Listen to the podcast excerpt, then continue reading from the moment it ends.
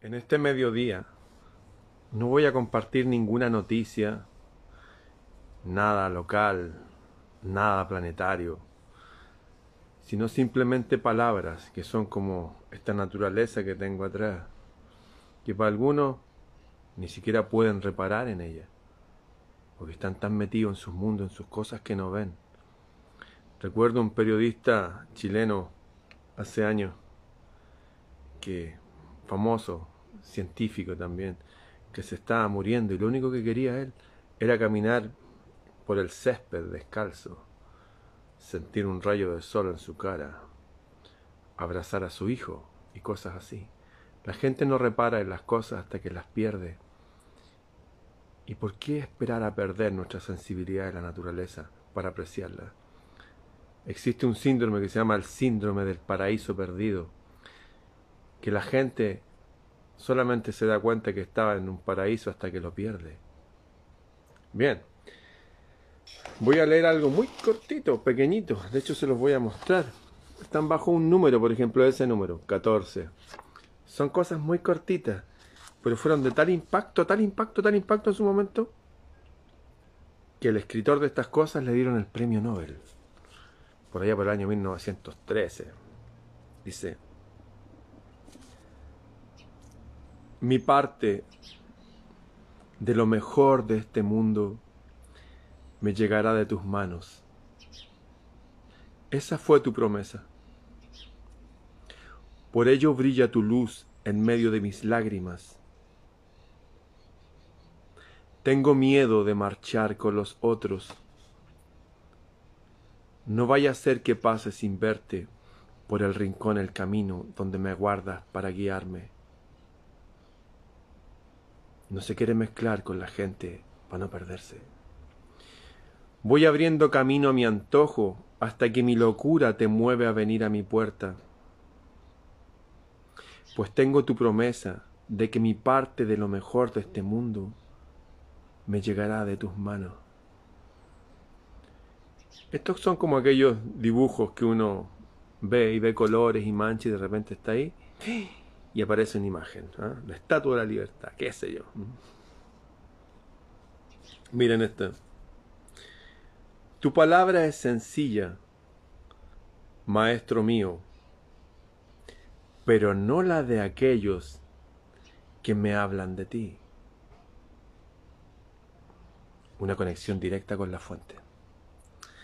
Comprendo la voz de tus estrellas y el silencio de tus árboles mudos Sé que mi corazón ansía abrirse como una flor que mi vida se ha ido llenando con el líquido amoroso de una fuente oculta. Como pájaros de tierras de nieves solitarias, tus cantos vuelan a construir sus nidos sobre mi corazón. Aguardan a que lleguen los calores templados que traerá el mes de abril. Y soy feliz esperando la aventurosa estación Abril sería como septiembre nuestro, como la plena primavera. Esto que estoy leyendo son palabras de Rabindranath Tagore, de la India. Él tenía un abuelo que se llamaba Devranath, que una vez se encontró con él después de que estuvo, se fue a vivir a, a unas cuevas, qué sé yo. El tipo su abuelo bajó tan iluminado que había una jaula eh, con gruesos palos, que sé donde tenían tigres, y los cazaban para llevarlo porque los tigres se comían el ganado. Y venía el abuelo y metía la mano dentro de la jaula, así tocaba los, los felinos. No le hacían nada. Y le dijo a su nieto, al premio Nobel este, Rabindranath Tagore, le dijo, ¿sabes qué, hijo? Estamos mal en este mundo la locura reinando. Viene el Kali Yuga. Lo mejor que uno puede hacer es educar a los niños. Lo más importante es educar a los niños. Lo único que vale la pena es educar a los niños. Por lo tanto, edúcalos tú. Ten una escuela y llámala Santiniketan, que significa lugar de paz y que la escuela sea al aire libre. Bien. Y él escribió frases cortitas así. No escribió grandes obras mamotréticas. Eh, no. Se puso a escribir cosas pequeñas, pero con un sentido profundo que tocaban a cristianos, musulmanes, judíos, gnósticos, a todos. Mire. Llegaste un momento a mi lado y me rozaste con el gran misterio femenino que hay en el corazón de la creación. Aquí está hablando de la mujer real, pero la mujer divina, no cualquier mujer. Tal vez como esta mujer de aquí, Krishna y Radha. Radha era una mujer casada, pero que conoció a la reencarnación de un dios y siguió aprendiendo a través de ese amor divino, y él al parecer de ella también. Aquí está hablando Llegaste un momento a mi lado y me rozaste con el gran misterio femenino que hay en el corazón de la creación. La mujer está devolviendo a Dios su propio manantial de dulzura. Es la belleza y la juventud siempre frescas de la naturaleza. Danza en los torrentes impetuosa y canta la luz de las mañanas. Aplaca la tierra sedienta con olas de anhelo en ella el Eterno se escinde en dos con un gozo incontenible y se rama con dolor por el amor. Voy a leer uno más. Uno más cortito, a ver. Este entonces es Rabindranath Tagore, que se lo estoy enseñando para que lo conozcan y lo busquen. De hecho, el poeta chileno Pablo Neruda fue demandado lo demandaron porque dijeron que había plagiado a Tagore. Y sí, pues hay una parte, de hecho, inspirado en Tagore, evidentemente, como evidente, lo pueden buscar. El tipo era tan poderoso que tocaba a toda la gente. Cuando enciendes tu lámpara en el cielo, su luz me da en el rostro y te deja en tus sombras. Pero cuando enciendo en mi corazón la lámpara del amor, su luz te da a ti y yo me quedo en sombras. ¿Cómo se llama este tipo? Rabindranath. Es un nombre raro, ¿cierto? La gente lo llama Tagore nomás, Tagore. Ha sido tu voluntad hacerme infinito. Vacías una y otra vez esta frágil vasija que soy y la vuelves a llenar de vida nueva. Cuando uno le echa agua a las plantas, Supongamos que no tenemos sed y probamos el agua como agua. Cuando uno le echa agua a las plantas, esa cosa insípida, incolora y todo eso, el agua está cargada de algo maravilloso que da vida. Uno nunca le da vuelta a estas cosas, pero es cierto. El agua da vida física. Ese elemento extraño, el agua, que se expande con el frío y con el calor se aprieta al revés de los, todos los otros materiales. Bueno, las palabras estas son como agua, que nos alimenta también. Pero no es una metáfora, es real, nos alimenta. Todos nuestros ancestros se alimentaron de poesía y palabras hermosas. Todos los libros de la tierra, desde el Génesis de la Biblia hasta el Mahabharata, el libro más grande, antiguo de estos religiosos, filosóficos, fueron todos poemas. Entonces las personas se lo aprendían de memoria, como una canción como una canción con sentido, con sentir, no como estas cuestiones que están ahora, como el reggaetón. Entonces, miren, esto va en formato poema, por así decir, y está penetrando nuestra alma y nos alimenta. Toda la gente antigua era así. Todos los judíos, griegos, romanos, todos, todos, todos, todos. Incluso los pueblos que no tenían escritura.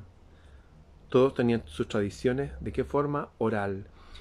Y últimamente esa tradición se ha perdido. Nuestra mente está directamente conectada con unos aparatos donde nos meten una propaganda. Ha sido tu voluntad hacerme infinito. Vacías una y otra vez esta frágil vasija que soy y la vuelves a llenar de vida nueva. Por colinas y llanos te llevas este caramillo y silbas en él melodías. Es como un instrumento, es como una ocarina.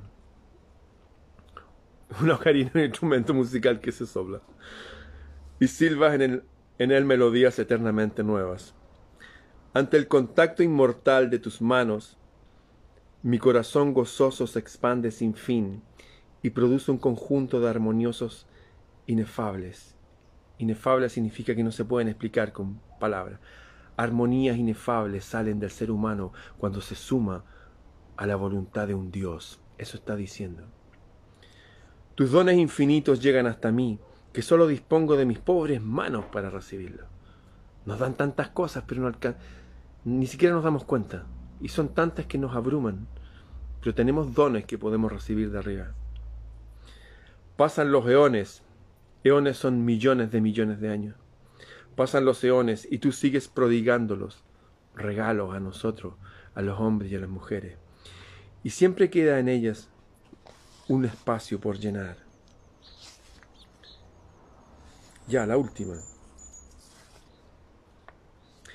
Trataré de conservar mi cuerpo puro, vida de mi vida, consciente de que tu contacto vital se infunde a todos mis miembros. En este mundo en que nos llenan con tantas sustancias tóxicas, para que no podamos hacer esa conexión divina. Y cuando hablo de sustancias, tóxicas, no son solamente las que está imponiendo mundialmente ahora la OMS. Me refiero a todas las que viajan en toda forma posible, hasta las que vienen en canciones que están de moda, para que no hagamos esa conexión. Trataré de conservar mi ser puro, vida de mi vida. Está hablando arriba, de donde viene la vida. Consciente de que tu contacto vital se infunda a todos mis miembros. Trataré de mantener todos mis pensamientos libres de mentira, consciente de que tú eres la verdad que ha encendido en mi alma la luz de la razón. Trataré de alejar todo mal de mi corazón y de mantener floreciente mi amor, pues te has instalado en el santuario más íntimo de mi alma. Te revelaré en mis actos, consciente de que tu poder me da fuerzas para vivir. Frases de Tagore las tengo en mi casa desde hace más de 20 años. Frases muy pequeñas. Están ahí. Porque sé cómo funciona la mente. Entra por subliminalmente. Si está ahí, entra. Por eso la propaganda, hasta en internet. Uno está mirando aquí, la propaganda va acá. Entra igual. Y permanece y se queda. Uso esas armas a mi favor para entrenarme. Y los invito a ustedes a que también descubran en los autores antiguos. Yo descubrí a Tagore, descubrí a Gibran. Nunca leo poesía ni cosas así. Siempre leo ensayos y de filosofía y de psicología, bueno, pero de ellos sí. De ellos, de esta gente antigua, de la Indo-Aria antigua y del Líbano sagrado, de, la, de Baalbek, de la antigua Siria. Descubrí que mi alma resuena con eso. A lo mejor el alma de ustedes también, no tengo idea. Pero si les interesa, ahí está Tagore.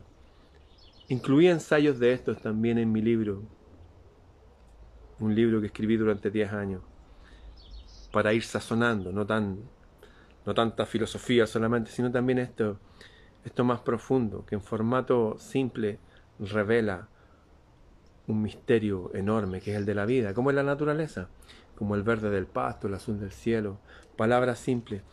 Empecé leyendo que decía que el que escribe aprendió más de Dios, no por los que hablan de Dios, que eso los confunde y nos dividen, sino directamente, directamente de la fuente. Bien, se los dedico. Tagore. Ahí está Krishna y Radha, ese misterioso amor, el amor sagrado de la India. Y los que quieran tener mi libro solamente escríbanme, freireramon.com. ¿Cómo se llama el autor? Rabindranath Tagore. Nos vemos. Ah, y lo más importante, como dijo el abuelo de Tagore, es enseñar a los niños. Que los niños nos vean leyendo estas cosas. Que los niños nos vean escuchando otras músicas. Les dediqué a Bach el otro día. Bueno, fue hace tiempo, seguramente tendré que recordarlo de nuevo. Hay ciertas músicas que son mágicas. Hay ciertos autores que son sagrados. Y hay ciertas cosas que tenemos que hacer con esa música y esos autores. Incorporarlos en nosotros. Bien, nos vemos.